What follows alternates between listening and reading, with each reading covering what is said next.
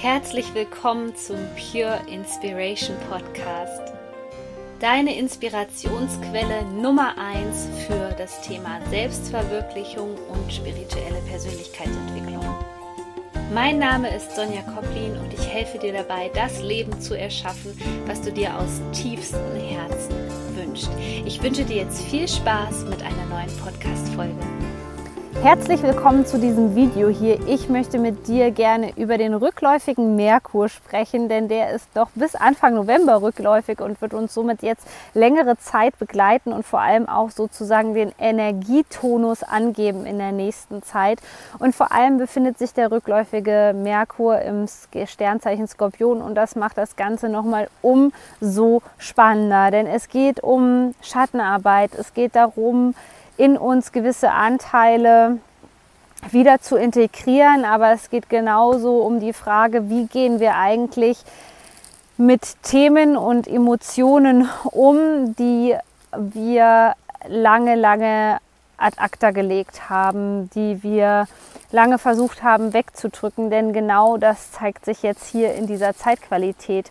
Und wenn du Lust hast, Schattenarbeit zu machen und das Gefühl hast, dass das jetzt gerade bei dir dran ist, also du möchtest die energetische Zeitqualität nutzen und noch dazu vielleicht Ahnenheilung betreiben und die Kraft der Ahnen nutzen, dann lade ich dich ganz herzlich Ende des Monats zu Samhain, das wird auch Samhain sehr oft ausgesprochen, fälschlicherweise ist ein Jahreskreisfest, ein. Da findet nämlich das Celestial Alchemy Online Training statt. Das geht in die zweite Runde. Dort werden wir gemeinsam Schattenanteile integrieren. Ich werde dir zeigen, wie du die Magie dieses Jahreskreisfestes vor allem auch für dich nutzen kannst und wie du die Kraft der Ahnen nutzen kannst, weil das sind alles Themen, die uns jetzt in nächster Zeit begleiten werden. Mit dieser Rückläufigkeit des Merkurs und vor allem in Kombination mit dem Sternzeichen Skorpion werden gerade ganz tiefe, tiefe Schichten in uns erreicht. Und das ist meistens zu dieser Jahreszeit so. Deswegen ist diese dunkle Zeit, die jetzt begonnen hat, auch so gefürchtet bei den meisten Menschen. Es ist die Zeit, wo wir sehr oft mit dem Thema Tod konfrontiert werden, beziehungsweise mit dem Thema Vergänglichkeit. Und das sind oft Themen, wo wir Menschen uns gegenüber verschlossen haben, wo wir irgendwann mal beschlossen haben, dass gewisse Dinge für uns so schmerzhaft sind, dass wir diese aus unserem Leben ausschließen wollen. Der Nachteil ist nur, wenn wir das machen und vor allem, wenn wir das dauerhaft machen, dann äußert sich das sehr stark in Symptomen. Also der Schritt 1 ist meistens, dass wir sehr stark noch im Ego verhaftet sind und es nicht schaffen, ins Gefühl zu kommen, weil wir viele Gefühle einfach von uns abgetrennt haben und uns somit nicht mehr richtig spüren. Der zweite Schritt ist, dass sich das in sämtlichen Symptomatiken zeigt, also dass der Körper irgendwann reagiert. Jetzt ist es in dieser Zeit umso wichtiger zu reflektieren, was sich so zeigt. Und das kann insbesondere in der Traumwelt momentan sein. Also ich würde dir auf jeden Fall empfehlen, in der Zeit des rückläufigen Merkurs mal ein Traumtagebuch zu führen. Denn hier zeigen sich viele, viele Themen aus dem Unterbewusstsein. Und es geht jetzt nicht darum, dass du ähm, die Symbolik deutest von deinen Träumen, sondern es geht vielmehr darum, dass du diese Erkenntnisse einfach mal aufschreibst, ganz neutral, dann auch gerne wieder weglegst oder dich viel mehr damit auseinandersetzt, was für ein Gefühl in deiner Traumwelt denn vorhanden war. War das ein Gefühl der Trauer, ein Gefühl der Ohnmacht, ein Gefühl der Wut, ein Gefühl der Aggression. All das kann dir wichtige Aufschlüsse darüber geben, welche Emotionen du vielleicht auch noch unterdrückst. Allgemein ist es in der Rückläufigkeitsphase ähm, des Merkurs so, dass wir konfrontiert werden mit einigen technischen Problemen. Ich habe jetzt schon von vielen Menschen gehört in letzter Zeit, dass der Computer abgestürzt ist, das Handy sich auf einmal verabschiedet. All das sind typische Zeichen für den rückläufigen Merkur. Deswegen sei vorbereitet. Ähm, lach einfach darüber. Es ist ähm, dann scheinbar wirklich so, als ob die Energie teilweise auch ein klein wenig verrückt spielt. Und das Allerwichtigste ist aber, dass wir in dieser Zeit nochmal das Kommunikationsthema betrachten. Und jetzt kommen wir eigentlich zu den Aspekten vom Skorpion.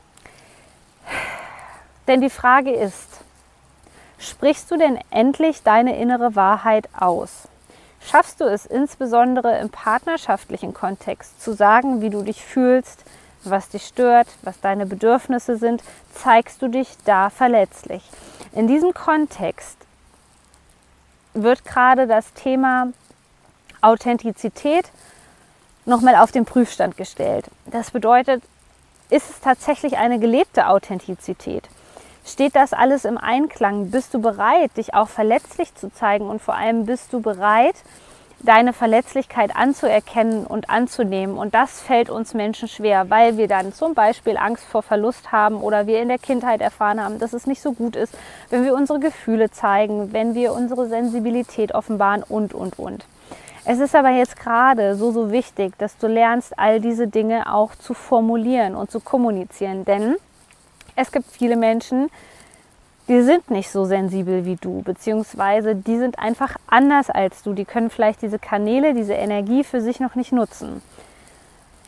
Und deswegen gibt es die Sprache als Tool sozusagen für uns Menschen, die uns dabei weiterhelfen kann, Dinge offen und ehrlich zu kommunizieren. Und so ist es auch für dich wichtig, dass du all das äußerst, was in dir vorgeht, was du als Wahrheit empfindest. Denn wir erleben gerade in dieser Zeit einen riesengroßen Umbruch, insbesondere was auch die Businesswelt angeht, dass wir merken, in 2020 wollen die Menschen noch mehr Ehrlichkeit, sie wollen noch mehr Authentizität. Warum ist das so?